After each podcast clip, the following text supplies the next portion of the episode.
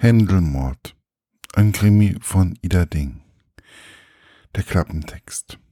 Heute gibt's nur Fisch. Der Händelmann ist tot. In Pöcking am Starnberger See geht es meist recht gemütlich zu. Das heißt, wenn nicht gerade jemand den Mann im Händelwagen mit dessen eigenen Grillspießen durchbohrt. Muck, Halbritter, Schäfer und Lebenskünstler rutscht in den Fall hinein. Dabei arbeitet doch eigentlich seine Frau bei der Kripo. Musste der Händelwickeler wegen dem Zeug sterben, das in den Billighühnern aus Tschechien steckte? Muck macht sich seine Gedanken und geht der Sache nach. Dabei hat er im Dorf auch so schon genug zu tun. Zum Beispiel die rüstigen Senioren vom Verein gemeinsam dabei sein, mit dem Bus zum Einkaufen kutschieren. Die lieben Alten scheinen indessen mehr über die dunklen Seiten vom Pögging zu wissen, als sie verraten wollen. Rita Falk meets Breaking Bad. Bei Ida Ding geht's ländlich deftig und ganz schön heftig zu. Meine persönliche Rezension.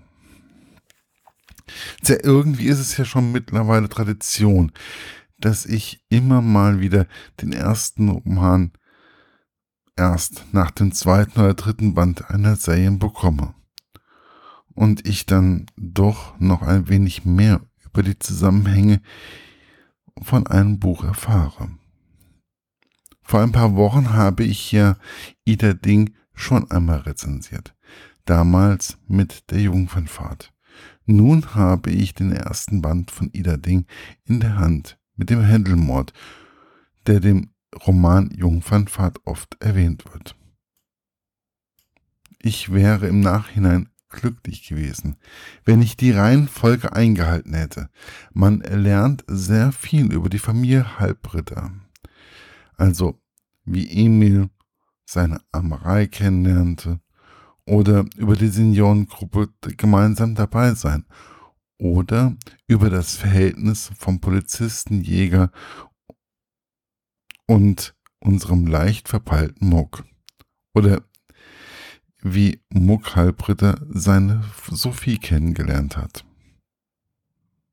Man lernt auch immer wieder ein, mit einem leichten Augenzwinkern die Gemeinde Pöcking am Starnberger See kennen so wie sie Ida Ding sieht.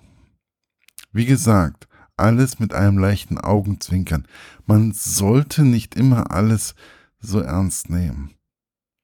Aber was man, was man aber ernst nehmen sollte, ist die Problematik, die die Autorin thematisiert.